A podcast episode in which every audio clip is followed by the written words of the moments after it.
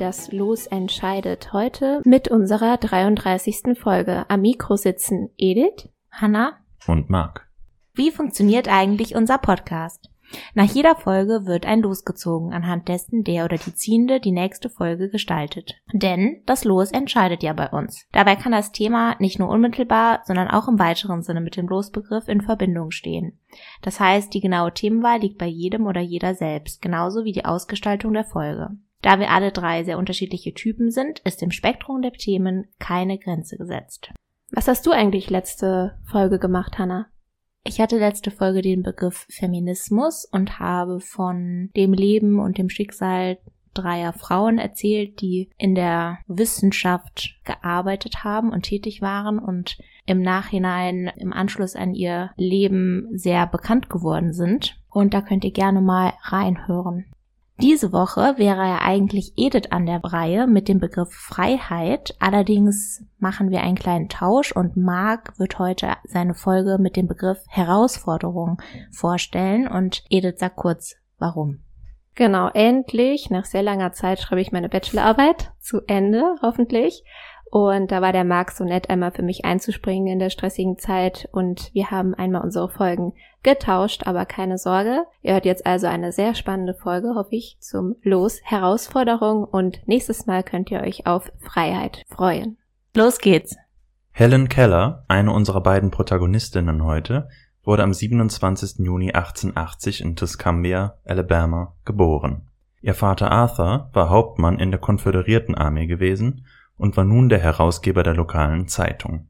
Die Familie Keller scheint eine Bilderbuchfamilie des amerikanischen Traums zu sein, denn Helens Großvater war erst aus der Schweiz in die USA gekommen. Die Familie lebt gut, man hat ein großes Grundstück und Bedienstete. Helen ist ein Kleinkind mit ausgeprägtem Willen, fröhlich und neugierig und beginnt schon ihre ersten Wörter zu brabbeln. Doch mit 19 Monaten erkrankt die kleine Helen schwer, eine Gehirn- und Unterleibsentzündung schwer nachzuvollziehen, ob es sich um Scharlach oder Meningitis handelt. Der Arzt winkt schon ab, doch nach einigen Tagen geht das Fieber zurück und freudige Erleichterung kehrt im Hause der Kellers ein. Ihre Tochter hat überlebt. Was den Eltern zu diesem Zeitpunkt jedoch nicht klar ist, ist der hohe Preis, den ihre Tochter für ihre Genesung zahlen muss. Sie wird nie wieder sehen und hören können, und bald wird sie auch ihr eifriges Gebrabbel einstellen. Habt ihr schon mal von Helen Keller gehört? Nee. Ich auch nicht. Das ist schön. Gibt es ja heute Neuerungen.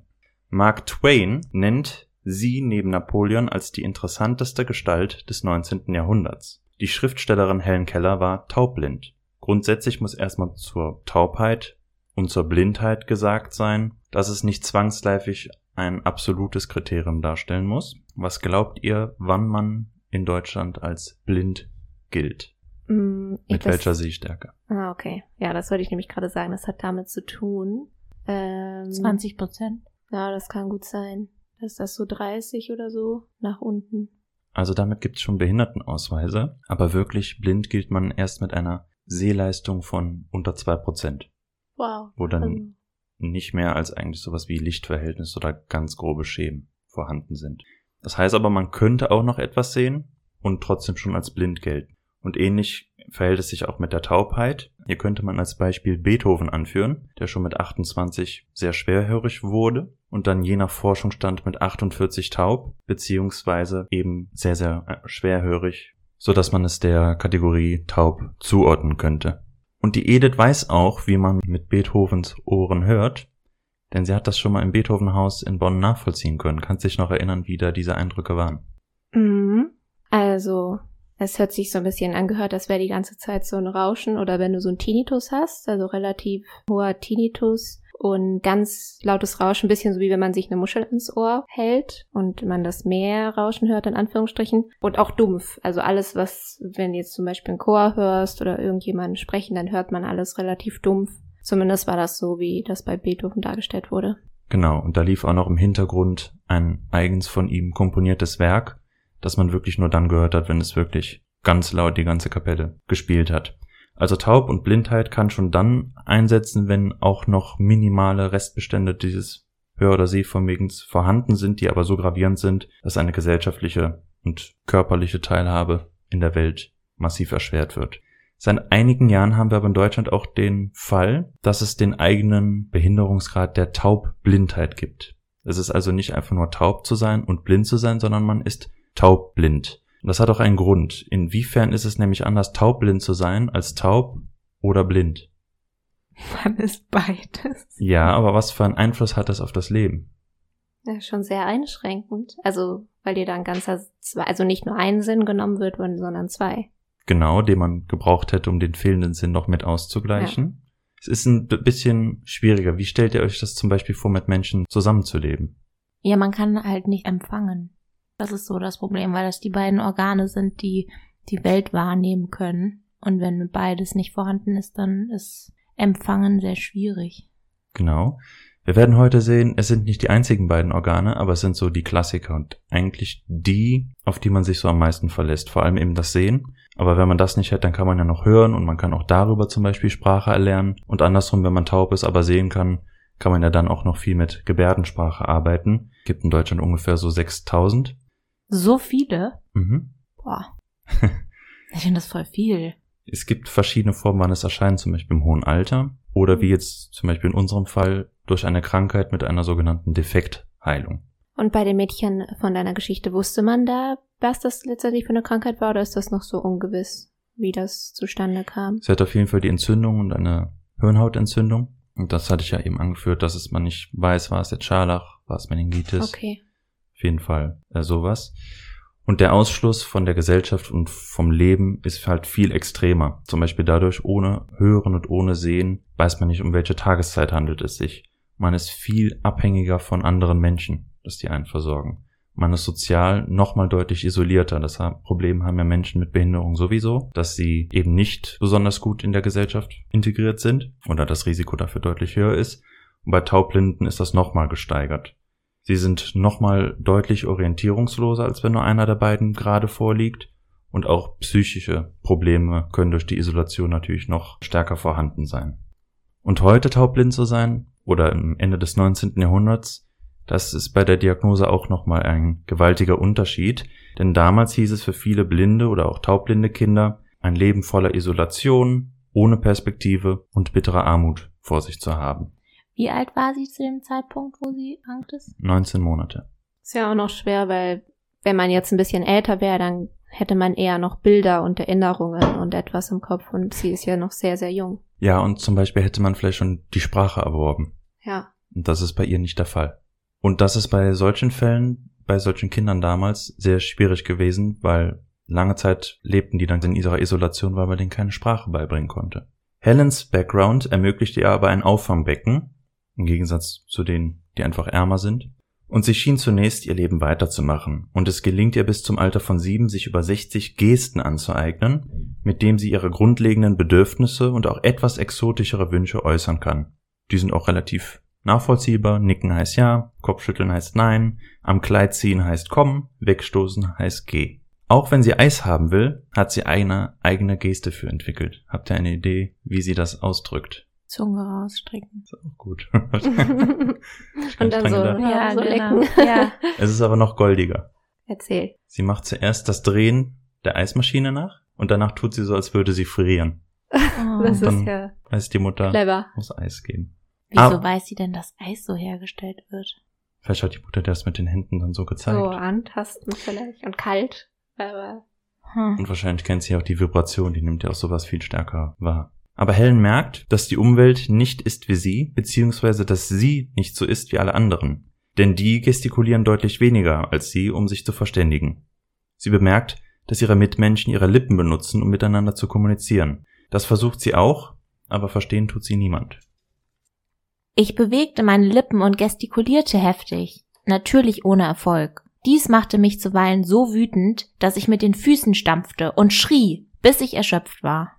Und Das Bedürfnis nach Kommunikation wurde so dringend, dass diese Ausbrüche täglich ausbrachen, teils sogar stündlich. Helens Eltern sind zunehmend überfordert mit der zornigen Tochter und fragen Alexander Graham Bell um Rat. Der den Namen schon mal gehört. Ja, Kannst du den zuordnen? ja. Der hat irgendwas erfunden. Hervorragend. Und es ist Die ziemlich. so, also wahrscheinlich sehr naheliegend, oder? Ist es das Naheliegende, was man denkt, wegen seines Namens? Ah, sehr gut, Hannah. Du hast richtig gut erschlossen. Dann leg mal los. Also, oder? Wegen Bell? Ah, okay. Nein? Nicht so direkt. Was nee. ist es? Es ist viel lustiger, wenn man erstmal seinen Hergang so beleuchtet, weil es ergibt sich eigentlich überhaupt nicht. Denn Bell war Gehörlosenlehrer. Er war mit einer tauben Frau verheiratet und er engagierte sich sehr für Menschen, die eben diese Einschränkungen hatten. Und geradezu selbstverständlich kennt man ihn aber als Erfinder des Telefons. Ja, sag ich doch. Hä? Achso, ich dachte, du meinst jetzt so Glocken. Nein, Telefon. Ja, okay, so Wortverwirrung meinte ich das jetzt nicht. Ich dachte, weil du jetzt so wirklich. Oh, du hast mich richtig verunsichert. Ich dachte schon so cool, ich weiß es ja, das Telefon erfunden und du so, ah, nee, du kriegst den Punkt trotzdem. danke. Also ich fand das super interessant einfach, Ja. dass er halt nur mit Ja. Tauben zu tun hat und dann Das ein Medium benutzt, wofür man die Ohren braucht. Krass. Aber was hast du gesagt? Er war selbst taub? Er nicht, seine Frau. Seine Frau. Aha. Bell besucht die Familie und Helen berichtet später über ihn, dass es das erste Mal war, dass sie von einem Fremden als ein Menschliches Wesen und nicht als ein bemitleidenswertes menschliches Gespenst, das tastend durch die Welt wird. behandelt wird. Bell empfiehlt ihren Eltern, sich an die renommierte Perkins School for the Blind zu wenden, die spezialisiert auf die Edukation und Förderung blinder Kinder ist. Man schreibt die Schule an, die daraufhin im nächsten Jahr die 21-jährige Anne Sullivan zu Helen schickt, um sich der Herausforderung zu widmen, das junge Kind zu erziehen und ihr Kommunikationsformen beizubringen, um mit ihrer Umwelt in Kontakt treten zu können. Erst im Nachhinein wird Helen die immense Tragweite des ersten Treffens deutlich. Der wichtigste Tag, an dem ich mich in meinem gesamten Leben erinnern kann, ist der, als meine Lehrerin Anne Mansfield Sullivan zu mir kam. Ich bin voller Verwunderung, wenn ich den unermesslichen Kontrast zwischen den beiden Leben bedenke, die jener Tag miteinander verband. Auch Anne Sullivans Leben schien sich über viele Abzweigungen zu diesem Moment entwickelt zu haben. Annes Eltern waren Iren, die vor der großen Hungersnot in Irland geflohen waren, im Gegensatz zu den Kellers aber nicht ihr großes Glück in den Staaten gemacht hatten. Mit acht stirbt ihre Mutter. Ihr Vater ist Alkoholiker, der die Kinder schlägt und als sie zehn ist, abhaut. Anne und ihr Bruder kommen in ein berüchtigtes Waisenhaus. Dort verstirbt ihr Bruder einige Monate danach an Tuberkulose. Mit fünf Jahren erkrankt sie an einer bakteriellen Infektion, die zur Vernarbung der Hornhaut führte. Auch anschließende Operationen hatten ihr Augenleiden nicht lindern können. Als Anne 14 ist, sie hatte also schon neun Jahre insgesamt und vier Jahre im Heim, fast erblindet gelebt, wird sie auf ihren Wunsch hin zur Perkins School for the Blind versetzt. Dort erlernt sie Kommunikationsmöglichkeiten blinder Menschen. Weitere Operationen konnten ihr Sehvermögen zum Teil auch wiederherstellen, wenngleich sie immer noch weiterhin unter Schmerzen litt und ihre Sehfähigkeit bis zu ihrem Tod hin sehr wechselhaft sein sollte. Nun aber hatte die Hilfsbedürftigkeit eines jungen Mädchens sie genau hierher geführt, die einst selber Blinde sollte nun einer Taubblinden die Welt zeigen. Anne beschreibt ihre Ankunft folgendermaßen. Eine erste Frage war, wo ist Helen? Ich versuchte mit aller Kraft meine Aufregung zu unterdrücken, denn ich zitterte so stark, dass ich mich kaum auf den Füßen halten konnte. Als wir uns dem Hause näherten, sah ich ein Kind an der Tür stehen, und Hauptmann Keller sagte, dort ist sie. Sie hat den ganzen Tag gewusst, dass wir jemand erwarteten, und sie ist ganz ungebärdig geworden, seit ihre Mutter nach dem Bahnhof ging, um sie abzuholen. Kaum hatte ich meinen Fuß auf die Treppenstufen gesetzt, als sie mit solcher Gewalt auf mich zustürzte, dass ich zu Boden gestürzt wäre, hätte ihr Vater, Hauptmann Keller, nicht hinter mir gestanden. Sie befühlte mir Gesicht und Kleid und ebenso meine Reisetasche, die sie mir aus der Hand nahm und zu öffnen versuchte. Sie ging nicht gleich auf und Helen fühlte sorgfältig nach dem Schlüsselloch. Als sie es gefunden hatte, wandte sie sich zu mir und bewegte die Hand, als drehe sie einen Schlüssel herum, indem sie auf die Tasche deutete. In diesem Augenblick kam ihre Mutter herbei und machte Helen durch Zeichen klar, dass sie den Koffer nicht berühren dürfe. Sie wurde rot, und als ihre Mutter versuchte, ihr den Koffer aus der Hand zu nehmen, geriet sie in heftigen Zorn.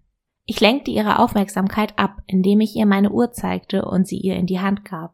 Sofort legte sich der Sturm, und wir gingen zusammen die Treppe hinauf. Hier öffnete ich die Tasche, und sie durchsuchte dieselbe sofort eifrig, wahrscheinlich in der Erwartung, etwas zum Essen zu finden. Bekannte hatten ihr vermutlich Zuckerwerk in ihren Koffer mitgebracht, und sie erwartete, solches auch in den meinigen zu finden. Ich deutete auf eine Truhe, die im Hausflur stand, dann auf mich und nickte mit dem Kopfe, um mir verständlich zu machen, dass ich eine Truhe hätte. Dann machte ich das Zeichen, das sie für Essen gebraucht hatte, und nickte wieder.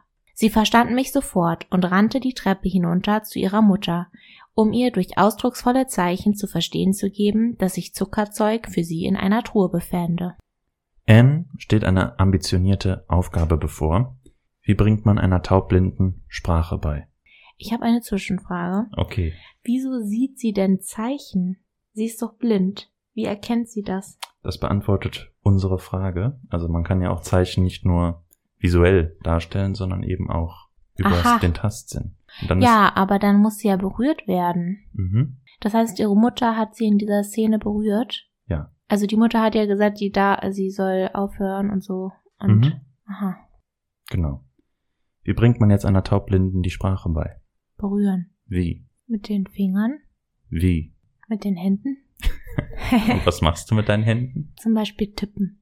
Okay. Und wofür steht das Tippen? Zum Beispiel für eine Tätigkeit oder ein bestimmtes Objekt oder eine Handlung. Also es kommt drauf an. Mhm. Damit ist aber der Spracherwerb ja sehr stark an Objekte geknüpft, weil jedes Zeichen, das du machst, steht ja dann ein Objekt da. Habe ich doch gar nicht gesagt. Ich habe gesagt, oder eine Handlung oder, Oder eine Handlung. Damit bringt man einem aber noch keine Satzstruktur bei. ja. Ne? Man muss also noch kleiner vorgehen. Du kannst ja in unterschiedlicher Frequenz tippen. Ja. Ich weiß gar Oder- nicht, ob du vielleicht auch so drauf hinauf willst, dass dann die Morsesprache erfunden wird. Es geht in die richtige Richtung. Also irgendwie ja über Tastsinn. Also Hannah meint ja auch, dass das über Tastsinn funktioniert und irgendwie muss man. Das ist auch vollkommen Ah, richtig. warte mal, Buchstaben. Vielleicht. Aber das ist auch voll schwer, weil. Es ist aber vollkommen Wie- richtig. Ja, Buchstaben? Mhm. Es gibt nämlich das Fingeralphabet. Und bei dem legt die blinde Person ihre Hand oder stellt die so zur Verfügung und die andere Person buchstabiert ihr quasi in die Hand. Denn es gibt im blinden Fingeralphabet nämlich für jeden Buchstaben ein individuelles Zeichen. Wenn ich zum Beispiel in deine Hand die Faust lege, du die Hand nicht ganz gerade, sondern so ein bisschen angewinkelter, spürst du, es ist eine Faust und du weißt, es handelt sich um den Buchstaben A. Mhm. Wenn ich jetzt die Hand öffne, flach halte, nur den Daumen anwinkel und den in deine Hand lege, Ja. und du spürst das, Ja. Dann ist das, weißt du, es ist der Buchstabe B. Und wenn ich mit, jetzt mit der Hand ein C bilde, wobei die oberen vier Finger den oberen Bogen bilden und der Daumen den unteren, da ist es ganz einfach, das ist der Buchstabe C. Ach, Und wenn ich jetzt in schneller Abfolge Faust, Hand, C mache, ABC. dann weißt du, es ist ABC. Das heißt, man geht eigentlich vor wie beim normalen Erwerb, man macht es über Buchstaben und das muss das Kind jetzt erlernen. Das ist der Kniff, wie sie jetzt vorgeht. Ist aber noch immer nicht einfach. Nee, überhaupt nicht. Also es ist echt krass, weil wenn man gar nicht weiß, was das ist, du musst Richtig. ja erst so dieses Verständnis drüber gewinnen. Genau, und das ist der Punkt, an dem alles hängt. Also sie wird alphabetisiert durch Symbole. Gesten Ne? und dann lernt sie auch wirklich das Buchstabieren der Wörter. Genau. Also sie lernt die ganz normale Sprache. Es ist jetzt nicht so, dass eine Faust Banane bedeutet, Richtig, sondern richtig. sie lernt ganz, sie wird Richtig. alphabetisiert und lernt ganz normal Worte, nur eben genau. auf diese Weise. Also das, was man in die Hand macht, sind die Buchstaben. Nicht alle Gegenstände auf der Welt haben ein eindeutiges Symbol, weil ich weiß nicht, ob man so viel mit der Hand bilden Deshalb könnte ist ja auch so andere Sprachen, also so chinesische Zeichen ja auch super schwierig, Mhm. weil da sehr viele ein Zeichen dann etwas Bestimmtes meist bedeutet, ne? Das ist ja komplizierter. Genau. Diese Erfindung des Fingeralphabets war 50 Jahre zuvor erstmals bei der taubblinden Laura Bridgman angewandt worden, die damit die erste bekannte Taubblinde war, die erst in der frühen Kindheit taubblind geworden ist, die man aus dieser kommunikativen Isolation befreien konnte. Und dann konnte man sich auch mit ihr so verständigen. Und diese Laura Bridgman war auch eine der Lehrerinnen von Anne gewesen an der Perkins School. Das grundlegende Problem hat Edith jetzt schon gebracht. Man kann natürlich einem Kind jetzt Buchstaben in die Hand buchstabieren, aber das Kind weiß ja noch nicht, was das soll. Ja. Und das ist das grundlegende Problem, weil Spracherwerb klappt nur, wenn man das dem Kind vermittelt. Anne möchte Helen nun näher bringen, dass alle Dinge auf der Welt einen individuellen Namen haben. Egal ob Tisch, Baum, Hund oder Sand. Das ist nicht so einfach, wie es klingen mag, denn das Kind muss das System eines Alphabets und von Worten verstehen, bei dem sich die Buchstaben zwar abwechseln und wiederholen können, bestimmte Buchstabenkombinationen aber individuelle Worte und damit Sinnesbedeutungen haben. Helen hält diese Buchstabierungsversuche deshalb zunächst für Spielereien. Zunächst versucht es Anne mit einer Puppe, die ihr die Perkins School geschenkt hat, und die Lehrerin buchstabiert ihr D, D-O-L-L, ne, Doll, in die Handfläche. Helen sagt dazu später, bei ihren wiederholten Versuchen wurde ich ungeduldig, ergriff die neue Puppe und schleuderte sie zu Boden. Ich empfand eine lebhafte Schadenfreude, als ich die Bruchstücke der zertrümmerten Puppe zu meinen Füßen liegen fühlte. Weder Schmerz noch Reue folgten diesem Ausbruch von Leidenschaft. Ich hatte die Puppe nicht geliebt. In der stillen, dunklen Welt, in der ich lebte, war für starke Zuneigung oder Zärtlichkeit kein Raum. Ich fühlte, wie meine Lehrerin die Bruchstücke auf die eine Seite des Kamins fegte und empfand eine Art von Genugtuung darüber, dass die Ursache meines Unbehagens beseitigt war. Und diesen Zorn erkennt auch ihre Lehrerin Anne sehr schnell. Die schwerste Aufgabe, die ich vor mir habe, besteht darin, sie zu zügeln und in Zucht zu halten, ohne ihren Geist zu brechen. Ich will zuerst langsam vorgehen und ihre Liebe zu gewinnen suchen. Ich werde keinen Versuch machen, sie nur durch Kraft zu besiegen, aber gleich von Anfang an auf einem vernünftigen Gehorsam bestehen. Ein Umstand, der jedermann auffällt, ist Helens unermüdlicher Tätigkeitstrieb. Sie steht keinen Augenblick still. Sie ist bald hier, bald dort, kurz überall. Ihre Hände sind mit allem beschäftigt, aber nichts vermag ihre Aufmerksamkeit längere Zeit zu fesseln. Ein Liebeskind, dessen rastloser Geist im Dunkeln umhertappt. Ihre ungeschickten, unbefriedigten Hände zerstören alles, was sie berühren, weil sie nicht wissen, was sie sonst mit den Gegenständen anfangen sollen. Bei der Familie werden Helens Ausraster geduldet und mit ihren körperlichen Einschränkungen entschuldigt. Anne will dem einen Riegel vorschieben. Will Helen sozial integriert werden, muss sie sich auch konform verhalten. Das ist ja auch nicht so einfach, finde ich, weil sie ja diese ganzen sozialen Sachen nicht so kennt. mitbekommt, genau, kennt. Wird direkt das volle Programm durchgezogen. Helens Benehmen bei Tische ist entsetzlich. Sie greift mit ihren Händen auf unsere Teller und nimmt davon weg, und wenn die Schüsseln herumgegeben werden, so greift sie hinein und nimmt sich, was ihr beliebt. Heut früh wollte ich ihr nicht erlauben, mit der Hand auf meinen Teller zu fassen. Sie beharrte bei ihrem Vorsatz und es folgte nun ein sehr heftiger Auftritt. Natürlich verließ die übrige Familie voller Verlegenheit das Zimmer. Ich verschloss die Tür zum Speisezimmer und setzte mich wieder zu meinem Frühstück hin, obgleich mich die Speisen beinahe anwiderten. Helen lag schreiend und mit Händen und Füßen um sich schlagend auf dem Fußboden und suchte meinen Stuhl unter mir vorzuziehen. So verging eine halbe Stunde. Dann stand sie auf, um zu sehen, was ich tat.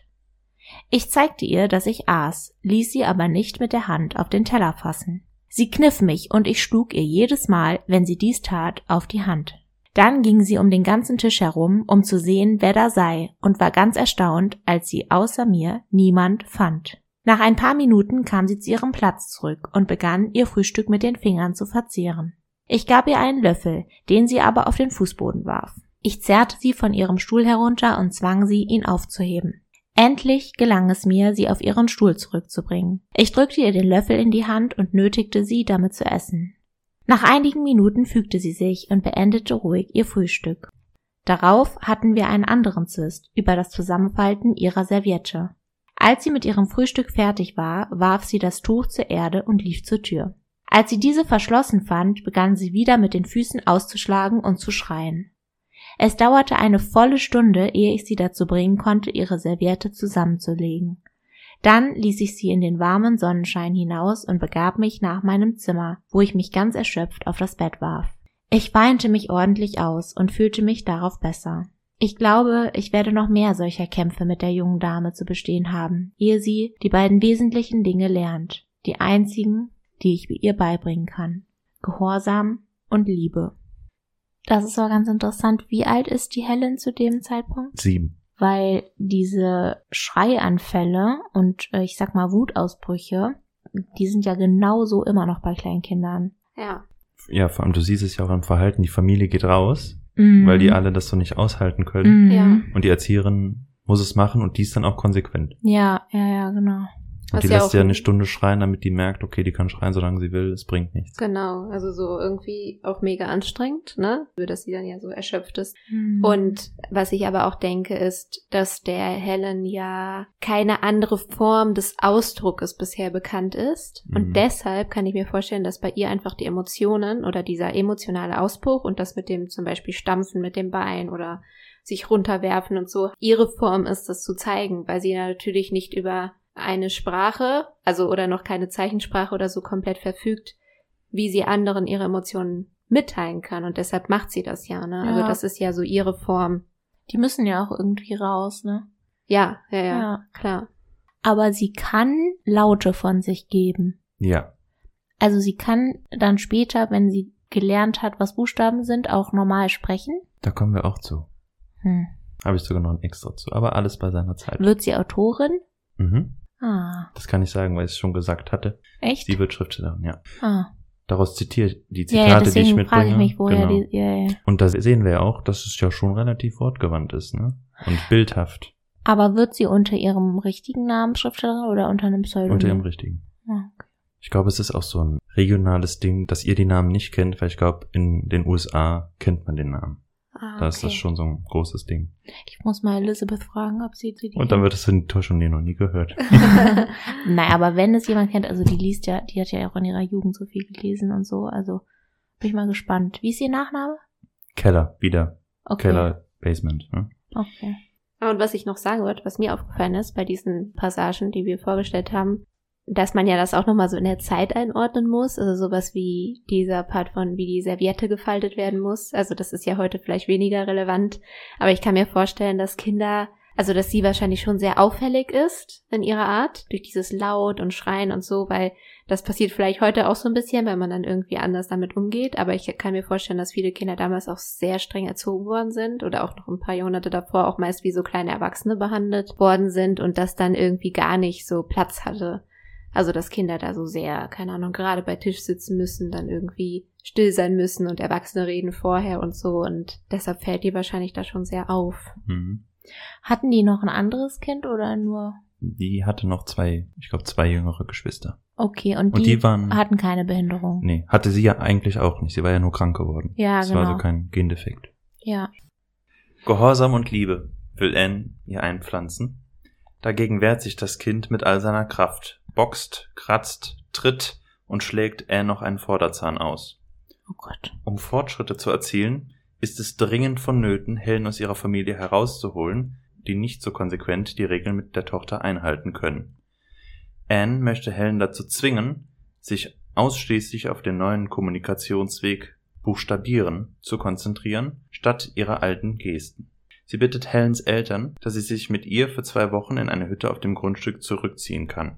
Helen muss lernen, ihrer Lehrerin zu vertrauen. Man sieht ein Schwarz-Weiß-Foto von einer jungen Frau und einem kleinen Mädchen, die auf einer Wiese sitzen an einem Zaun. Und das kleine Mädchen hat eine Puppe auf ihrem Schoß. Die beiden tragen hochgeschlossene, sehr lange Kleider. Die junge Frau hat sehr kurze Haare, ein bisschen lockig. Und das kleine Mädchen, also Helen und Anne vermutlich.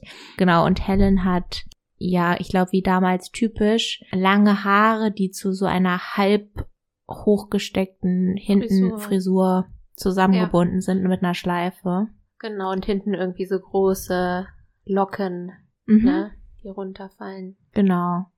Die Puppe sieht sehr wild aus. Sie hat sehr lange Haare. Sie sehen auch wohlhabend aus. Ja, auf ne? jeden Fall. Und Anne mustert Helen mit einem strengen Blick. Damit hat ihr einen ersten Eindruck von den beiden gewonnen. Aber die Familie war doch auch reich, ne? Wohlhabend, ja. Ja. Gut, sehr gut situiert. Den Durchbruch im Spracherwerb brachte das Wasser. Anne hat es Helen schon öfters buchstabiert, aber schließlich erkannte sie an anderer Stelle den Sinnzusammenhang des Wortes, als Anne ihr an einer Wasserpumpe Wasser über das Händchen schüttete und es anschließend wieder buchstabierte. Beide schildern die Situation später folgendermaßen. Zuerst Helen. Plötzlich fühlte ich ein nebliges Bewusstsein. Es war, als hätte ich etwas vergessen. Ein Schauer wiederkehrender Gedanken und irgendwie wurde mir das Geheimnis der Sprache offenbart. Da wusste ich, dass W-A-T-E-R, Water, das wundervoll kühle etwas bedeutet, das da über meine Hand floss. Dieses lebendige Wort erweckte meine Seele, gab ihr Licht, Hoffnung, Freude, befreite sie. Alles hatte einen Namen und jeder Name gebar neue Gedanken. Als wir zum Haus zurückkehrten, schien jeder Gegenstand, den ich berührte, vor Leben zu zittern. Es dürfte schwer gewesen sein, ein glücklicheres Kind als mich zu finden, als ich am Schluss dieses ereignisvollen Tages in meinem Bettchen lag und der Freuden gedachte, die mir heut geworden waren. Und zum ersten Male sehnte ich mich nach dem anbrechenden Morgen. Es hat sich etwas sehr Wichtiges zugetragen. Helen hat gelernt, dass jedes Ding einen Namen hat und dass das Fingeralphabet der Schlüssel zu allem ist, was sie zu wissen verlangt. Als das kalte Wasser hervorschoss und den Becher füllte, buchstabierte ich ihr W A T E R in die freie Hand. Das Wort, das so unmittelbar auf die Empfindung des kalten, über ihrer Hand strömenden Wassers folgte, schien sie stutzig zu machen. Sie ließ den Becher fallen und stand wie angewurzelt da. Ein ganz neuer Lichtschein verklärte ihre Züge. Dann kauerte sie sich nieder, berührte die Erde und fragte nach dem Namen. Ebenso deutete sie auf die Pumpe und das Gitter. Dann wandte sie sich plötzlich um und fragte nach meinem Namen. Ich buchstabierte Teacher in die Hand. Auf dem ganzen Rückweg war sie in höchsten Grade aufgeregt. Einen Tag später stand Helen heute früh wie eine strahlende Fee auf. Sie flog von einem Gegenstande zum anderen, fragte nach der Bezeichnung jedes Dinges und küsste mich vor lauter Freude. Alles musste jetzt einen Namen haben. Sobald sie das betreffende Wort kennt, wendet sie ihre früheren Zeichen und Pantomimen nicht mehr an. Alles musste also einen Namen haben. Der erste bahnbrechende Schritt war getan, doch Sprache ist komplexer als das bloße Benennen von Objekten. Ich hatte eben ja schon Laura Bridgman, die taubblende Vorgängerin Helens, erwähnt, die man aus der Isolation befreien konnte. Sie hat es allerdings nie über das Stadium des groben Benennens herausgeschafft. Dieses Schicksal wollte Anne für Helen nicht. Sie sollte Sprache in seiner Komplexität erlernen. Die Nomen waren einfach. Man musste in den meisten Fällen nur auf sie zeigen.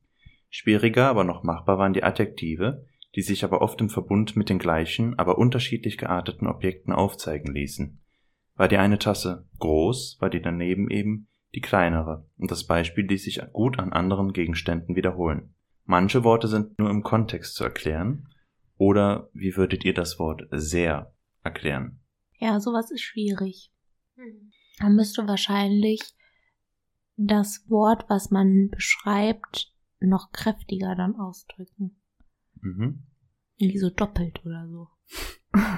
Dass man vielleicht solche Worte an Menschen oder an Dingen beschreiben kann, die sie schon kennt, so dass sie einen Bezug dazu hat und dann in Kontext setzen mit anderen Dingen, die sie auch kennt, damit sie versteht, ah, okay, das ist jetzt mehr als das andere oder weniger oder so. Genau, vielleicht so wie eine große Tasse, dann eine mittlere große Tasse, dann eine kleine Tasse und das ist so die sehr große Tasse. Ja. Irgendwie sowas. Ja, das war deutlich einfacher als Im Wesentlichen ist es das auch. Sie hat das jetzt am Beispiel der Hunde gemacht. Hunde, daneben Welpen. Dann müssen die Welpen natürlich nochmal den eigenen Begriff bekommen. Und dann war einer von diesen Welpen nochmal besonders klein. A very small puppy. Und so konnte man das dann ihr beibringen. Also sehr kontextabhängig. A, a very small puppy oder a very small dog? Puppy. Okay, ich glaube, weil er unter den Puppies sehr klein war. So, oder Ja. war das gemeint? Ach so, okay, nicht Genau. unter den Hunden, sondern unter den Welpen. Okay, okay. Genau. Auch Präpositionen lassen sich aufzeigen. Aber das wiederum ist einfacher, ne? Genau, das kriegt man ja relativ schnell hin. Wie würdest du das nämlich machen? Du hast das Wort Stuhl, Ich würde zum Helen Beispiel. und auf. Nee. Ja. Nee. äh, ich würde Helen, also Helen steht irgendwo und ich bin Anne und dann stelle ich mich vor sie und dann sage ich das Wort. Sie spürt ja, sie nimmt das ja wahr, wo ich dann hingehe. Dann würde ich mich zum Beispiel neben sie stellen Mhm. und sie irgendwie berühren und sagen, okay, jetzt bin ich neben dir, dann würde ich mich hinter und so weiter und so fort. Das ist gut, ja, so dimensional. Ja. Genau. denken, Ja. Aber ganze Sätze bitte, ne? Weil wir wollen ja nicht, dass die Helen eben nur ich vor und Helen hab. Ja. Das würde ja reichen, dass sie es versteht, aber so macht sie es nicht. Ja, ich habe das jetzt nur runtergebrochen, Genau. damit das jetzt nicht so viel Ich sage Zeit das nämlich nur, weil es, das ist ja auch abstrakt. Mhm. Weil zum Beispiel, Helen kennt die Symbole oder die Wörter Hut und spazieren gehen. Mhm. Also, wenn sie sagen will, sagen wollen würde von der Botschaft, geht einen Hut holen, weil wir wollen spazieren gehen, müsste sie nur die beiden Symbole machen und Helen würde es eigentlich checken. Das macht Anne aber nicht. Die schreibt schon immer schön den vollständigen Satz aus Und die Idee ist ja auch, wenn sie irgendwann mal den Satz ändert, modifiziert, Kleinigkeiten ändert, dass Helen dann versteht, wofür diese einzelnen Satzbestandteile da sind. Hüte dich vorm Spazieren gehen. Ein Clown heute gefrühstückt. Man kann sich auf jeden Fall äh, vorstellen, ein Fulltime-Job, der da ansteht. Ist sie immer noch sieben? Oder wie lange ist sie insgesamt da, die Anne? Er nickt wissen. Ja, also dieser engere Spracherwerbsprozess dauert jetzt so. Also die, die wohnt zwei Jahre bei der Familie. Nur? Boah, Ja, das ist ja voll mal. wenig. Ja, genau. Also das ist, das Kind lernt jeden Tag 30, 40 neue Wörter, ne? Boah, krass. Die ist ja sehr wissbegierig. Die Helen oder die Anne? Vielleicht beide, aber primär die Helen. Nachdem sie das, er das erste Wort, was sie gelernt hat, war Water. Mhm.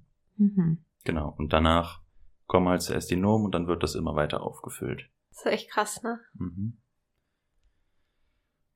Aber auch, nee, aber auch, dass diese Anne, die hat das nicht gelehrt bekommen, diese Methodik. Das hat sie sich selber überlegt. Nee, nee, nee, nee, nee. Die hat das in der Blindenschule schon gelernt. Diese, Ach so, okay. Also die- dieses Vorgehen hat sie gelernt. Genau. Aber sie ist jetzt quasi die erste, die es schafft, einem Kind wirklich komplex die Sprache vollständig beizubringen.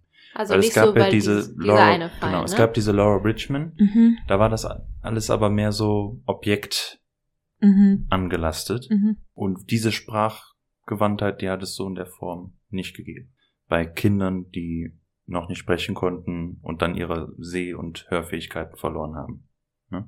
Weil wenn du jetzt natürlich später taubblind wirst, dann beherrschst du die Sprache ja schon. Nach dem Erwerb der Sprache schlägt Anne Helens Eltern vor, sie mit auf die Perkins School zu schicken, wo man gezielter ihre Fähigkeiten und weitere Techniken trainieren konnte. Sie stimmen zu. Die Perkins School in Watertown, nahe Boston, hält für Helen ein neues Wunder parat. Sie trifft erstmals auf Kinder, die auch alle nicht sehen können, aber alle mit ihr via Fingeralphabet kommunizieren können. Ich begleitete die kleinen blinden Kinder bei ihrer Arbeit und ihrem Spielen und redete unaufhörlich. Ich war entzückt herauszufinden, dass alle meine neuen Freunde mit den Fingern buchstabieren konnten. Oh, welch Glück, frei mit anderen Kindern zu sprechen, sich heimzufühlen in der großartigen Welt. Auch erfreut sich Helen dort an einem Fühlmuseum, wo es Vögel und andere ausgestopfte Tiere gibt, die die Kinder erstmals wirklich wahrnehmen können. An der Perkins School lernt sie weitere Arten des Lesens und Kommunizierens für Taubblinde, das Lormen, die Braille-Schrift, Lippenlesen und Sprechen. Das wäre nämlich meine nächste Frage gewesen. Also zu dem Zeitpunkt, wo sie von Anne die Worte beigebracht bekommt oder die, generell die Sprache. Mhm. Da spricht sie nicht. Sie hatte ja mal gebrabbelt als Kind. Ja, Aber ja, als sie genau. dann taub Aber das wurde, war ja hat so sie das-. Es war wie ein Kind und als sie dann taub wurde, hat sie nichts mehr gehört und dann hat sie das Sprechen eingestellt Mhm. und nicht mehr gezielt artikuliert. Mhm. Das heißt, als Anne ihr die Sprache beigebracht hat, hat sie noch trotzdem noch keine Worte Richtig, genannt. richtig. Obwohl sie die immer wieder gehört hat. Also Anne hat dann gesagt Water und so und sie hat es aber nicht wiederholt. Sie hört das ja nicht, ne? Sie ist ja taub. Ach ja.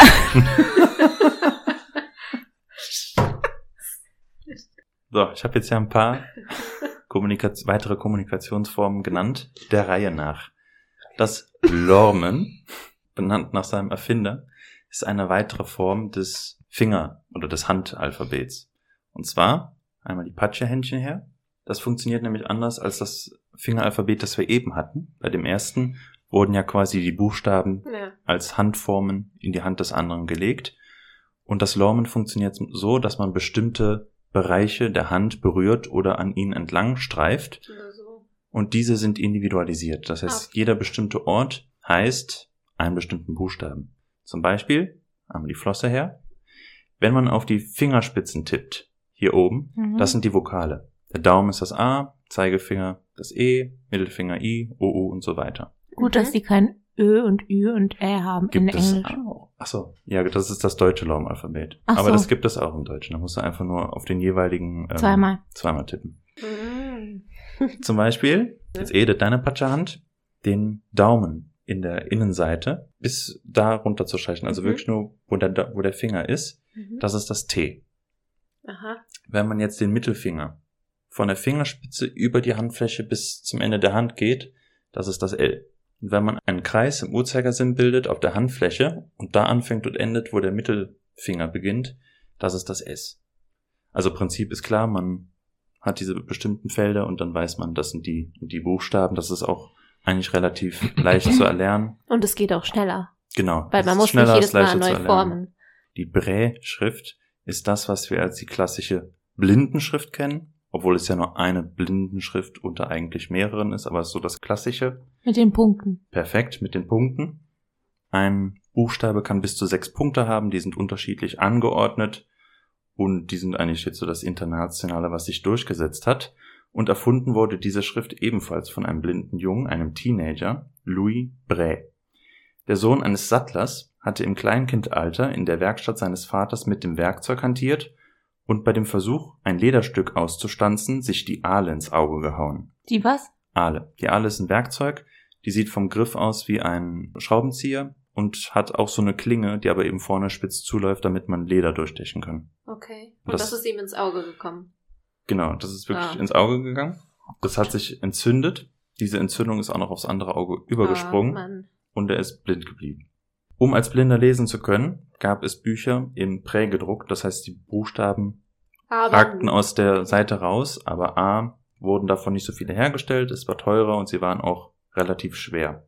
Bray war jetzt auf eine effizientere Methode gekommen, denn er war dann auch in einer Pariser Blindenschule und dort hatte ein französischer Soldat im Blindeninstitut ein Schriftsystem vorgeführt. Und die Idee von diesem Schriftsystem war eigentlich gewesen, was macht man, wenn man im Feinkontakt ist in der Nacht und man muss Nachrichten übermitteln, da kann man ja kein Licht anzünden, sonst wird man gesehen. Und deshalb hat er auch ein Punktsystem vorgestellt, das war aber noch viel komplexer als das, was der Junge daraus entwickelt hat. Aber davon inspiriert hat der Louis Bray das übernommen, vereinfacht, wollte das auch öffentlich machen, das hat sich aber erst nach seinem Tod wirklich international groß durchgesetzt. Hm. Jetzt das Spannende, was Hannah die ganze Zeit quält, das Sprechen. Mit neun Jahren nun begann Helen das Sprechen. Sie hatte das ja ursprünglich verlernt. Sie kam auf die Idee, weil 1890 kam eine Sprachlehrerin der Perkins School zurück, die war nämlich in Norwegen gewesen. Da gab es auch eine taubblinde Frau, Ragenhild Carter, die das Sprechen neu erlernt hatte, obwohl sie taubblind war. Und das hat Helen so motiviert, dass sie es dann auch wieder versucht hat. Bei dem Sprecherwerb legt man quasi die Hand seitlich auf das Gesicht von dem, wovon man es lernen will, so dass man die Vibration des Kehlkopfes und Halses, die Lippenbewegungen und auch die Bewegungen der Wange neben der Nase spürt. Damit spürt man, wo die Geräusche entlang verlaufen und kann die dann imitieren. Und dazu habe ich auch ein Video mitgebracht. Hört sie und sieht sie gar nichts? Sieht sie Licht? Sie sieht nichts. Auch kein Licht. Nein, sie ist komplett blind. Das, was man unter blind so versteht. Und ähm, sie hört auch gar, sie nimmt gar keine Töne wahr. Das heißt, wenn ihre Familie spricht, dann ist es nicht nur so, dass sie nicht die Worte versteht, sondern sie hört wirklich gar keinen Ton. Richtig. Die Sinne sind komplett abgeschaltet. Boah. Vor allem bei dieser äh, Laura Bridgman, der Frau, die auch taubblind war, und die dann das Fingeralphabet gelernt hat, habe ich dann auch gelesen, dass sie später noch ihren Geschmacks- und Geruchssinn verloren hat. Das heißt, sie hätte wirklich nur ihren Tastsinn später. Aber fröhlichere Eindrücke, das Video. Das ist jetzt spannend. Jetzt bin ich wie in äh, Englisch zurückversetzt. Da mussten wir das auch lernen, wie das. Echt? Also nicht so, aber wie, ähm, wie die verschiedenen Töne im Munde entstehen. Und zum Beispiel, wir haben im Deutschen auch sehr viel diesen Glottisschlag, der steht hier hinten, weil wir, ähm, das fällt auch anderen Menschen deshalb schwer, Deutsch zu lernen, weil wir, deshalb klingt Deutsch auch so hart, weil zum Beispiel bei dem Wort hart, hart, kann ich so diese Pausen machen und das entsteht dadurch, weil wir das wirklich antrainiert bekommen. Hm. K. K. Dass dann so davor wie diese Pause eintritt und du dann erst deine Stimmbänder und so einsetzt und das passiert alles hier hinten. Mhm. Und das ist sehr interessant. Also wir haben auch so X-Rays gesehen, aber wie dann jemand redet und wie Mhm. sich die Zunge bewegt und wie das alles hier funktioniert und wann etwas zugeht und aufgeht und schon sehr interessant. Sehr komplex, Ja, wie sich sehr. das einspielen muss. Das ist was länger, da seht ihr auch gleich die Fingeralphabet-Kommunikation. Wow. Das ist Helen. Ja. Alt ist sie zu dem Zeitpunkt? Schon Mitte 70. So, wie fandet ihr jetzt das Gesprochene? Also es ist auch nicht so ganz einfach, sie zu verstehen. glaube aber, das hängt einerseits auch mit der Audioqualität zusammen. Das ist ja ein Video von, von wann ist das? Von den 40ern oder so? 50ern, ja. 50ern, genau. Aber einige Wörter kommen schon durch. Und was ich auch richtig krass finde, ist, dass das auch sehr komplexe Wörter und sehr durchdacht. Also das ist jetzt nicht irgendwie sehr simple ähm, Hauptsätze oder so, sondern auch mit Nebensätze und, und auch was sie ja gesagt hat, wenn ich mich richtig erinnere, dass sie es schade findet, dass sie Wörter noch nicht so ganz artikulieren kann, wie das, wie das andere können. Das hatte sie doch einmal gemeint, dass sie das nicht komplett schafft. Mhm. Sie sagt ja, das, was sie wirklich so bereut, ist nicht, dass sie nicht sehen kann oder hören kann, sondern dass sie nicht nochmal sprechen kann. Genau. Weil ja. sie das kann, nur halt nicht so wie andere. Richtig. Mhm, Das ist das Interessante. Es hängt halt auch damit zusammen, dass sie es später lernt.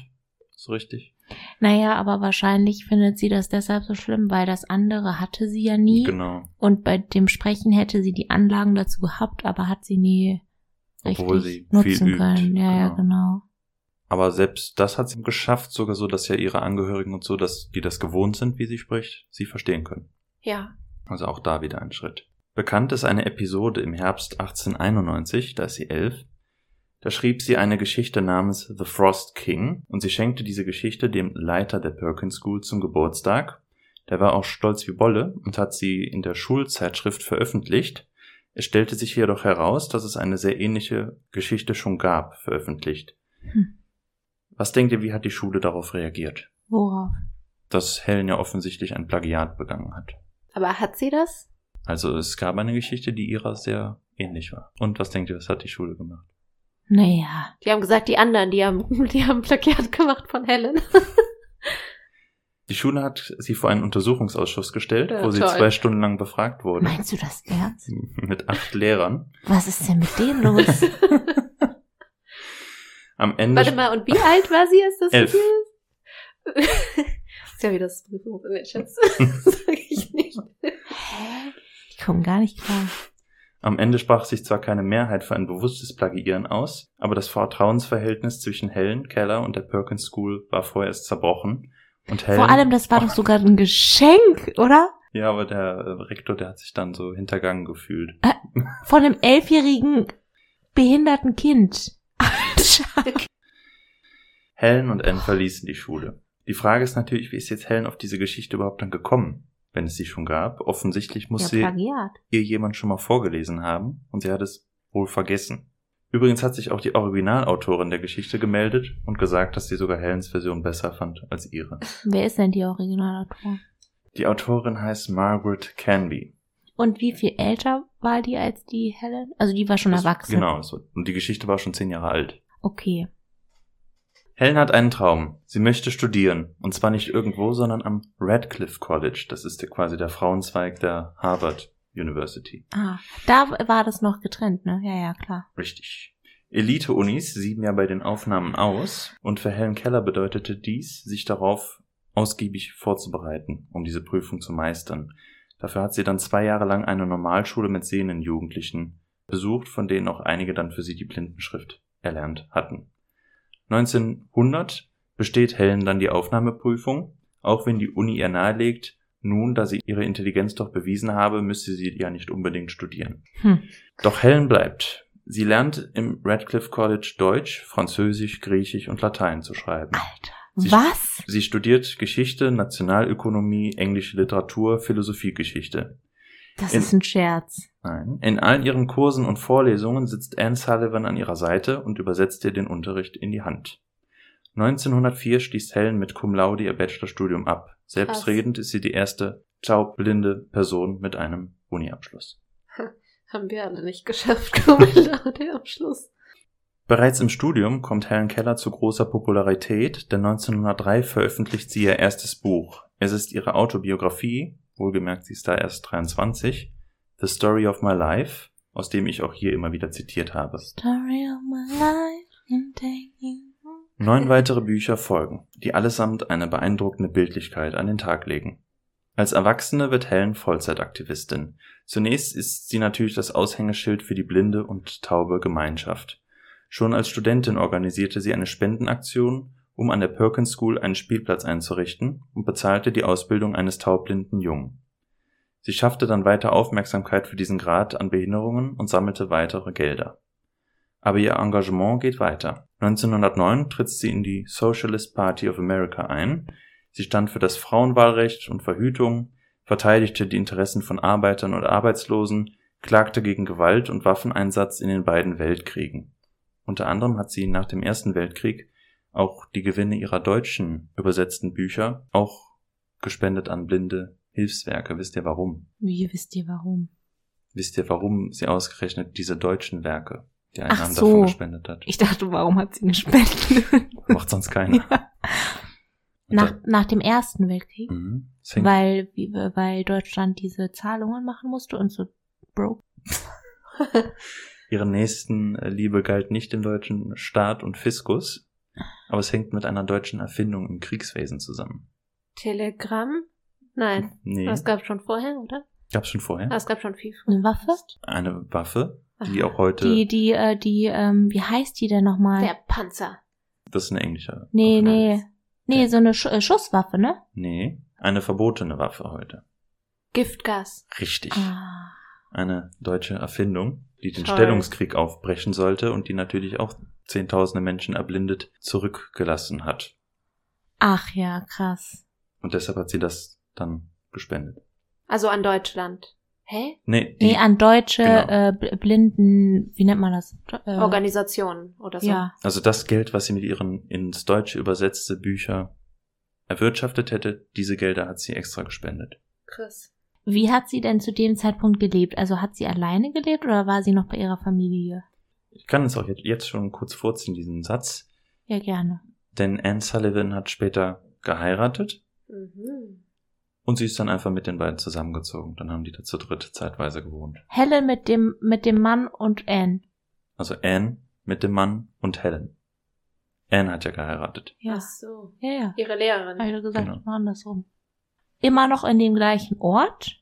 Nee, also sie ist ja jetzt. Weil die Anne war ja nur für zwei Jahre bei der Helen, als sie sieben war. Mhm. Ne? Und danach sind die ja zusammen wieder an die Perkins School gegangen, haben da Ja. gelebt. Ja. Und danach sind sie ja zur, zum Radcliffe College gezogen.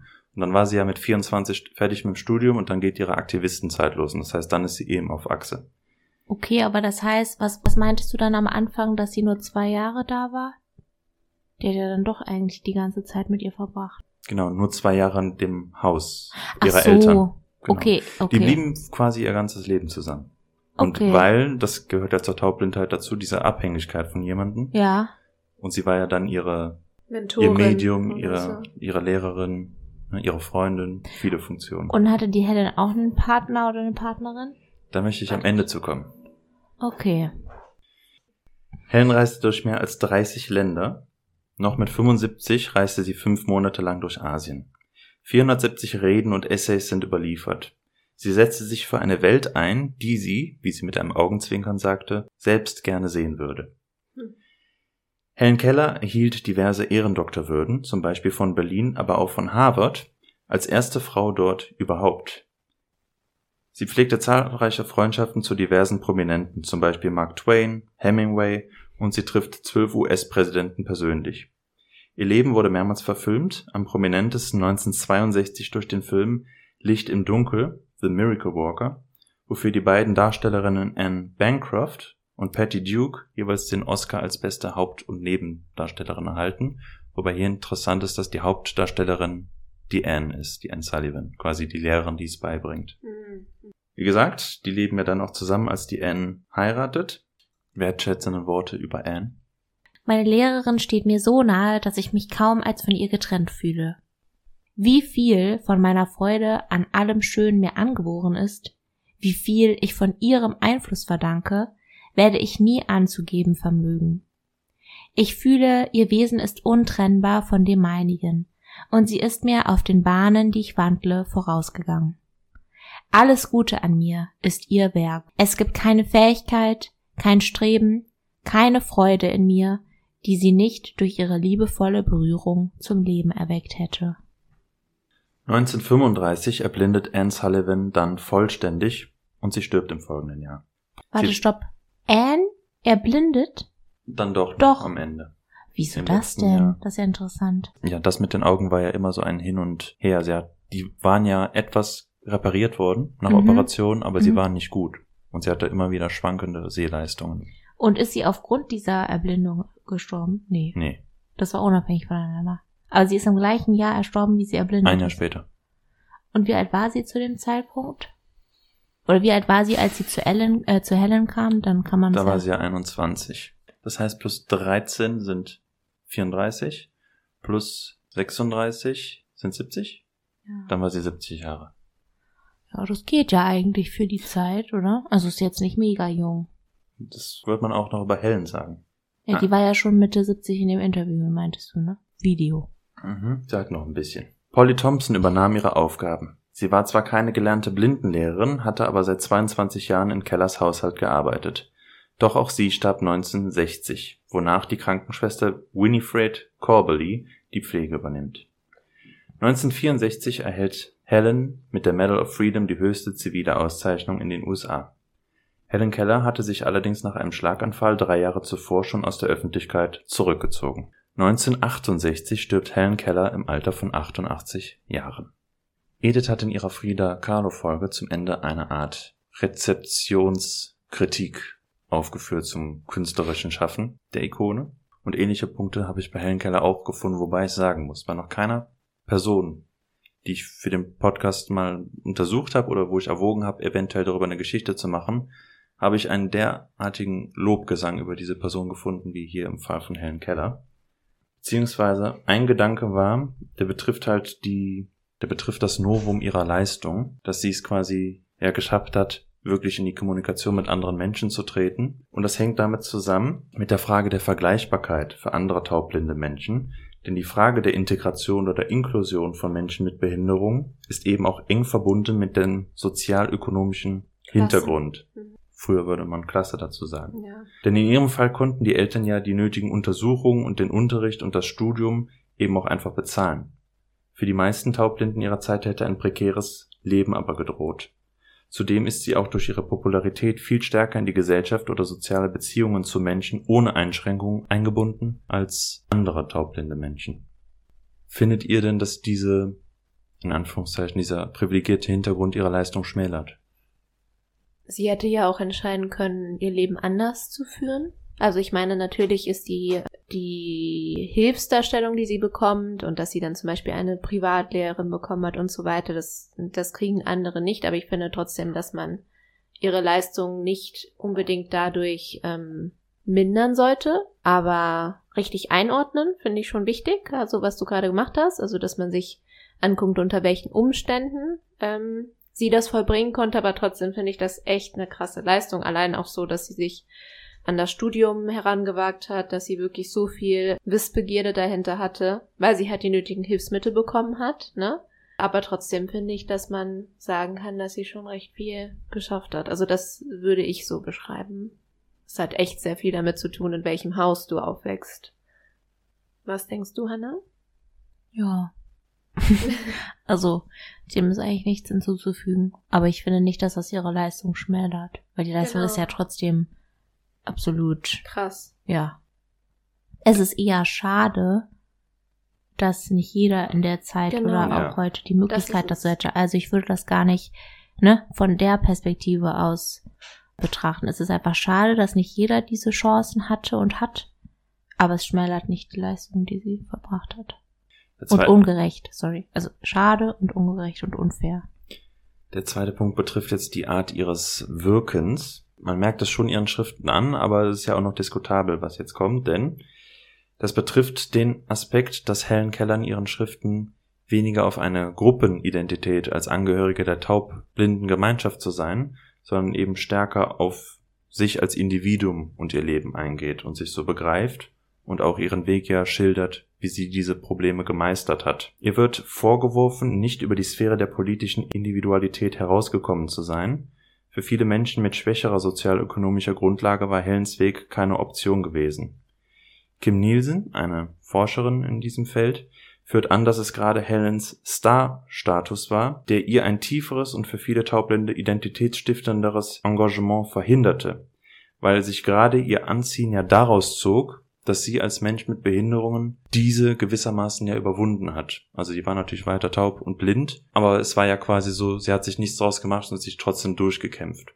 Und das heißt, der Vorwurf ist jetzt so, sie hätte sich gar nicht intensiver für die taubblinde Community einsetzen können, weil sie dann hätte zugeben müssen, dass sie es ja doch nicht geschafft hätte. Das verstehe ich nicht.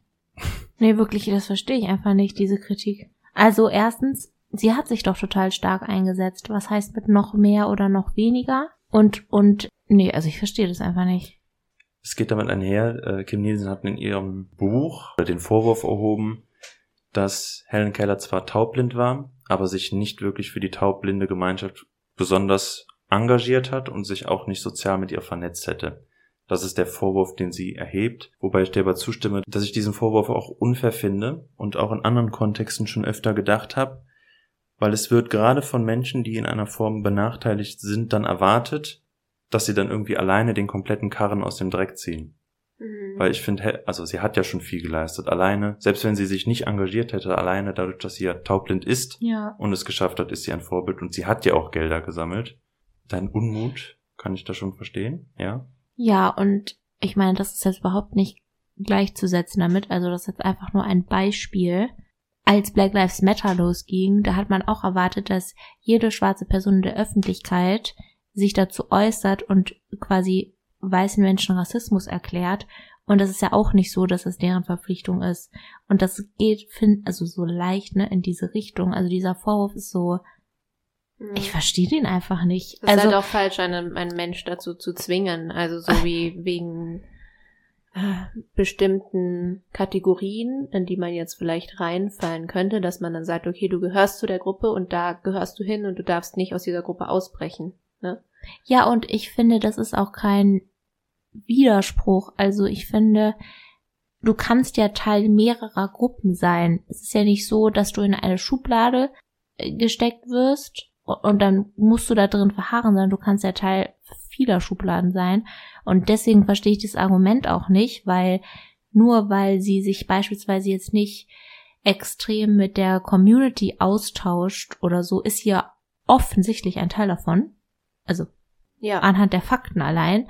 Und wenn sie sich dazu entscheidet, dann noch andere Dinge zu machen und beispielsweise auch äh, Autorin zu sein, äh, Aktivistin zu sein, ähm, keine Ahnung, Freundin zu sein, was auch immer, dann schließt sich das ja alles untereinander nicht aus. Und deswegen finde ich den Vorwurf so ein bisschen schwierig. Ich hatte auch dieselbe Eingebung wie du. Ich hatte nämlich auch an Obama gedacht und so in die Kritik, da hat man mal einen schwarzen Präsident und der schafft es nicht, diese Race Differences auszuräumen. Mhm. Wobei man ja dann sagen muss, dass das ja nicht nur Leute in den jeweiligen Gruppen eine Sache ist, die die zu regeln mhm. haben, sondern ein gesamtgesellschaftliches das ist, ja, Problem. Das ist ein Gesellschaftsproblem. Das mhm. heißt, also man kann ja nicht sagen, ja, ihr Personen, die taubblitz sind, ihr regelt mal das alles und mhm. ihr setzt euch gegenseitig füreinander ein und wir haben damit nichts zu tun. Also. Mhm. Vor allem finde ich es auch ohnehin schon blöd, wenn man Leute, die sich engagieren, für die Art ihres Engagements dann auch nochmal ja. so. Der dritte Punkt, der ist spicy. Denn Helen Keller setzt sich für eugenische Standpunkte ein. Wisst ihr, was die Eugenik ist? Nope. Eugenik ist die Erbgesundheitslehre, das heißt der Glaube bzw. das Bestreben, dass man durch bestimmte Maßnahmen wie ein Fortpflanzungsverbot bestimmter Personen oder der Förderung erwünschter Genanlagen fördert. Solch eine Politik war zum Beispiel in extremer Form das Euthanasieprogramm der Nazis. Das heißt, mhm. man hat da beschlossen, was. Reinblut und. Ja, ja. Halbblut bei Harry Potter. ja, so ein genau. bisschen, oder? Ja, ja, genau. Ja, und solche Ideen. Und dafür hat sie sich eingesetzt. Nicht konkret jetzt für das Euthanasieprogramm Ja, ja, aber Nazis, was meinte sie damit? Also wofür wollte sie sich dann äh, über einsetzen inhaltlich? Sie hat bestimmte Ideen vertreten, nämlich solche, die die, dass die Heiligkeit des Lebens sollte auf, Zitat, den Möglichkeiten des Glücks, der Intelligenz und der Macht beruhen, das heißt, Menschen, die diese Möglichkeiten zu diesen drei Faktoren nicht vorweisen konnten, sollte die Fortpflanzung erschwert werden. Das heißt, sie hätte auch über sich selbst gesagt, dass man dass sie keine Kinder kriegt oder so. Und jetzt kommt ja. der interessante Punkt, die Frage, wo ich Hannah noch die Antwort schulde, nach einem Mann. Ob sie Kinder oder Denn sie hat einen Antrag erhalten, den sie auch angenommen hat, aber dann auf Druck ihrer Familie gelöst hat. Warum? Warum? Das ist doch doof. Ja, aber anscheinend hat sie sich von ihrer Familie da so unter Druck gesetzt gefühlt, dass sie es doch nicht durchgezogen hat. Das ist ja schade für sie, ne? Also falls sie wirklich, ja, okay. Das Das weiß heißt- ja nicht, ob sie vielleicht doch nicht gehen wollte oder war Das der Mann, heißt, oder? sie ja. ist ledig geblieben. Und hatte sie Richtig. Kinder? Nein. Ja. Das ist ja die Frage. Jetzt nach den Faktoren Glück, Intelligenz, Macht. Gut, über Glück kann man streiten, aber ansonsten hat sie sich ja schon profiliert. Darüber Aber sie geht doch davon aus. Ach so. Ich dachte, sie geht. Ich dachte, es geht um die Perspektive so wie Abtreibung oder nicht. Also ob man Prävention hat quasi. sie sich ja eingesetzt. Ja, aber ich, ich dachte, die Perspektive ist, wenn ich jetzt zum Beispiel weiß, also damals zu dem Zeitpunkt, keine Ahnung, wie weit da diese Diagnostik war. Aber wenn ich jetzt zum Beispiel weiß, ich bekomme Ah. ein Kind wie sie, ob das, ne? Das meine ich. Ich verstehe. Ich glaube, es ginge eher darum, schon allein die äußeren Entstehungsfaktoren von so einem Nachwuchs zu verhindern, aber in noch schwerwiegenderen Fällen der Behinderung. Mm, Also ich glaube, sich selbst hat sie wahrscheinlich ja nicht so in diesem Feld begriffen, aber wenn jetzt auch so schwere geistige Einschränkungen vorliegen, ja. dass man da schon eugenisch vorsorgen sollte. Aber das ist ja sehr interessant, weil sie ja dann schon der Meinung ist, dass man von außen beurteilen kann, wie lebenswert ein Leben ist. Das ist die Konsequenz, aber Und das hat sie ja aber bei sich selber. Verbessert. Also, Also mm, ist die Frage halt, wo man diese Grenze ansetzt, weil sie hat ja dann ziemlich viel aus sich gemacht und ihre Intelligenz und sowas kann man ja auch gar nicht abstreiten. mm, Aber es, anscheinend gibt es Fälle, wie auch immer die austariert sind, wo sie diese Lebenswürdigkeit dann nicht gesehen hat. hm. Aber halt auch 1880 geboren in Alabama, ne? Ja, ja, Ist dann- klar. Ihr Vater war General, der, sich- äh, war Hauptmann bei den Konföderierten gewesen, Südstaaten. Ja, vielleicht hat sie auch deshalb so einen starken Wissensdrang gehabt. Vielleicht wollte sie, ah, das sind jetzt alles Unterstellungen, ne? Aber zum gut es geht normal sein, in Anführungszeichen. Also Mhm. alles aus ihr rausholen, was geht. Und sie hat ja auch gesagt, dass sie am meisten bereut oder betrauert, dass sie nicht richtig sprechen kann. Und das ist ja das einzige von den Fähigkeiten, die sie theoretisch noch richtig hätte ausbilden können, weil bei den anderen war das ja nicht möglich. Exakt. Tada, das war's. Eine Herausforderung, die gemeistert wurde. Das Leben und die Zusammenarbeit von Helen Keller und Anne Sullivan. Danke. vielen Dank, Marc. Ich fand die ganz cool. Mal irgendwie was ganz Neues von dir. Diese Seite kennen wir noch gar nicht, oder? Also so diese Ja. Art von Folge. Sehr, sehr schön. Auch also, dass du die Handzeichen, das habt ihr natürlich nicht sehen können, aber Marc hat immer unsere Hände dann genommen und auch ein bisschen diese Zeichensprache mit uns, ja, uns vorgeführt. Ja, vielen Dank. Das heißt, der Lostopf ruft. Für in fünf Episoden.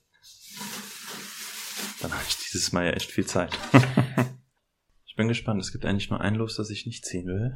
Was denn? Welches, sag mal? Ich sag's an dem Tag, wo ich schreien werde, wenn ich es ziehe. Ja, oder wenn einer von uns es zieht. Vor sagen, Freude. "Ah." Es ist gelb. Oh. Von Hannah. Sport. Ah, Sport ist Mord. das ist ja ein cooles Los. Findest du nicht? Doch. Oh, ich habe mich gerade so selber gelobt. das habe ich gar, gar nicht gecheckt. Oh, Hanna. Ich, habe so ein tolles Los geschrieben. Ja, das eröffnet auch eine ganz neue Kategorie, ne, die wir noch gar nicht so hatten. Sie. So mega cool. Jetzt kommen wir zu unserer Rubrik. Die Frage der Woche. Bald ist Halloween, ne? Manche mögen's, manche überhaupt nicht. Und wir haben uns letztens ja auch gesehen bei einem Umzug von einem Freund. Grüße gehen raus. Zu dritt und da haben wir kurz das Thema, und ich glaube, du sogar, Hannah, angeschnitten von Twilight. Und mittlerweile ist das ja auch so, dass wir so in der, ja, diese popkulturelle Hollywood-Phase und man sich dann irgendwie so als, ja, eher so Gespenst, Mumie, dass das alles ein bisschen rausgeht von diesem ursprünglichen Halloween-Gedanken. Und dann wollte ich jetzt eine, die ist vielleicht ein bisschen lustig, die Frage, aber was findet ihr besser, Vampire oder Werwölfe und warum? Oder wovor habt ihr mehr, wenn es die wirklich geben würde, wovor habt ihr mehr Angst? Also rein numerisch und statistisch müsste man ja vor Vampiren viel mehr Angst haben, weil Werwölfe ja nur einmal im Monat zu Werwölfen werden, Stimmt. theoretisch. Das heißt, Vampire sind eigentlich eine viel größere Gefahr, weil Vampire sind immer Vampire. Und Werwölfe verwandeln sich eben nur an diesem einen Tag oder an dieser einen Nacht. Bei Das heißt, Vollmond, aber sind sie dann nur diese eine Nacht oder sind sie auch länger? Das kommt wahrscheinlich auf die Definition drauf an. ne? ja. Aber zumindest bei, Harry Potter. bei Harry Potter, bei, bei Twilight ja auch, oder? Glaube ich. Twilight, Und bei, ähm, jetzt, ich bin mir nicht mehr sicher, aber ich meine bei Vampire Diaries auch, dass die da nur bei Vollmond. Aber bei Twilight auch? Ja, das frage Das ich mich frage ich mich, aber gerade. das ist schon so lange her. Aber ich meine, ich bin mir nicht mehr sicher, aber das wäre auf jeden Fall schon mal ein Argument für den Werwolf. Ja. Ja, aber ich finde, gegen Vampire kannst du dich viel leichter schützen. Erstens Tageslicht, zweitens Knoblauch, drittens auf einer Insel. Vampire können ja nicht über Wasser fliegen. Echt? Das kannte ich, Ich noch gar schon. nicht. Wirklich? Okay. Man hat hier so eine neue auch. Regel eingeführt, die können nicht über Ja. Wasser fliegen. Ich glaube einfach mit so einem Pool um mich rum, so ein kleiner aufblasbarer Pool, kennt ihr das? Hm. Also ich hätte deshalb gedacht, man kann sich nicht so gut davor schützen, weil ich direkt an die Vampire wie bei Vampire Diaries oder bei Twilight denke, die ja theoretisch genauso sind wie Menschen und die sich ja von menschlichem Blut ernähren oder auch von tierischem Blut. Oder Blutorangen. Und äh, Werwölfe ja nicht. Also Werwölfe haben quasi in ihrem Alltag, wo sie ja Menschen sind, keinerlei Interesse an Menschen und stellen in dem Sinne auch keine Gefahr für die Menschen. Deswegen glaube ich, bin ich eher für einen Werwolf. Aber die Frage war, wovor man mehr Angst hat, ne? Ja, genau. Also Ja. entweder was du halt, bevor du mehr Angst hast, was du cooler findest, kannst du ein bisschen da Ja. so in die Richtung gehen. Also ich hätte mehr Angst vor Vampiren. Ich finde Vampire jetzt auch nicht so cool, weil die sind total weiß Ja. und sehen immer so aus, als Ging es denen nicht so gut? Ja, das soll jetzt kein Skin-Shaming. ja, aber so. Die sind halt ja so So. richtig, ja. Und ich finde, die haben so was, fühlt man sich so ein bisschen unwohl, finde ich, wenn man an Vampire denkt. Und bei einem Werwolf, der strahlt für mich so mehr Wärme aus. Ich Aha. glaube, weil es was Tierisches hat ja. und Vampire ja gar nicht. Und ich glaube, daran liegt das. Und ja, weil ich dann auch ein bisschen an Lupin denke, der ist ja nett. und deswegen würde ich mich für Werwolf entscheiden. Vor dem du mehr Angst hast. Nee, den ich cooler finde. Und mehr Angst hätte ich vor Vampiren. Achso, was war denn die Frage? Ja, das. Was findest du cooler und Ach, bevor hast du mehr Angst? Ja, cooler finde ich den Vampir, mehr Angst hätte ich vom Werwolf. Genau andersrum. Jetzt erzähl warum. Jetzt musst du noch begründen. Ich hatte eine, eine richtig lange Begründung. Ja, also der Wolf hat halt dieses Animalische, das hat halt total eskaliert. Und ich meine, wenn man schon mal so einen Hund ausrasten sieht, ist jetzt ja nicht so nice. Dann ist es noch ein Werwolf. Ja, aber du müsstest dem ja auch begegnen. Der ist ja im Wald.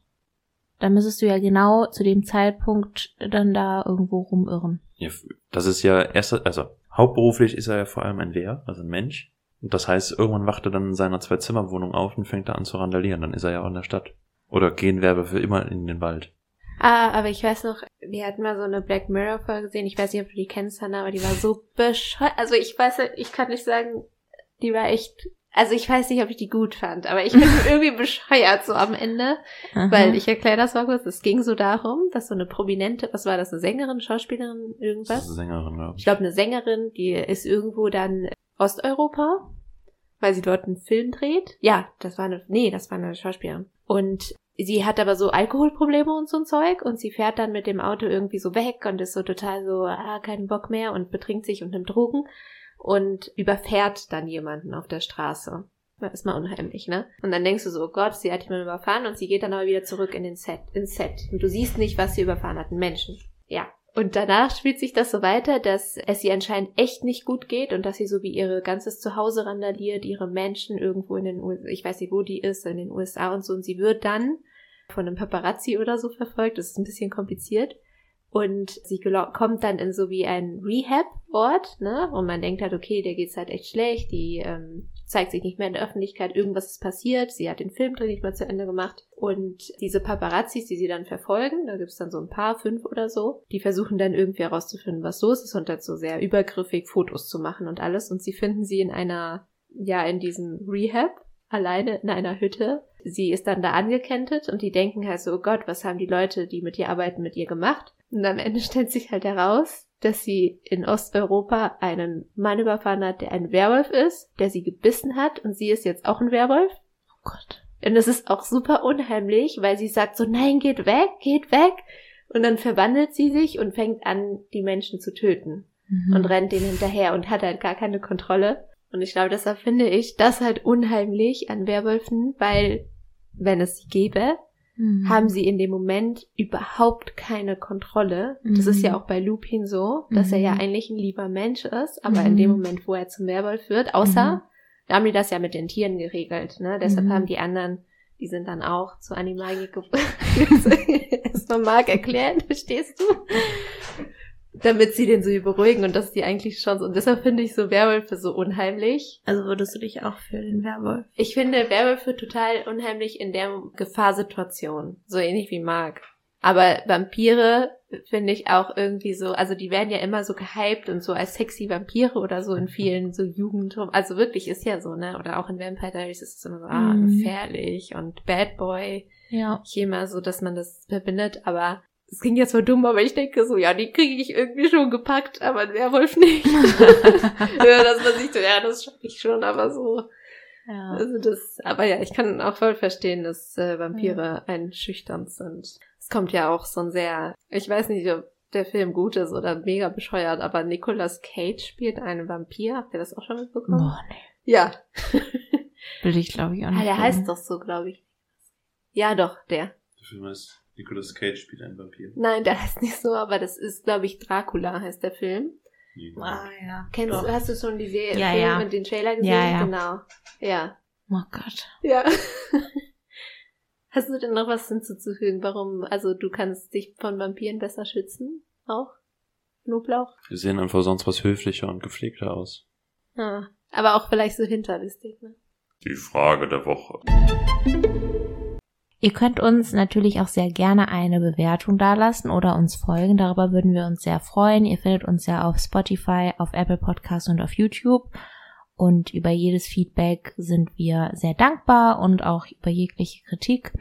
Wenn ihr eine Idee habt, was wir noch umsetzen sollen, zum Beispiel ein Losbegriff oder eine bestimmte Art der Umsetzung der Folge, dann könnt ihr uns auch eine E-Mail schreiben oder uns auf Instagram eine Message schicken. Unsere E-Mail-Adresse ist triologie.podcast.gmail.com.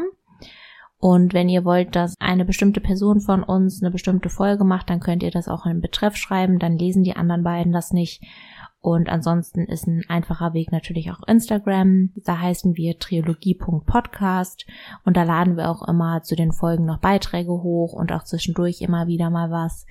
Und da könnt ihr uns sehr gerne folgen, da würden wir uns drüber freuen. Noch ein kleiner Nachtrag. Äh, wir waren ein bisschen, ja, irgendwie in letzter Zeit nicht so auf Instagram aktiv. Das ist ein bisschen mehr auf meine Schuld hinzudeuten, weil ich auch so gestresst war. Aber ihr könnt euch bald freuen.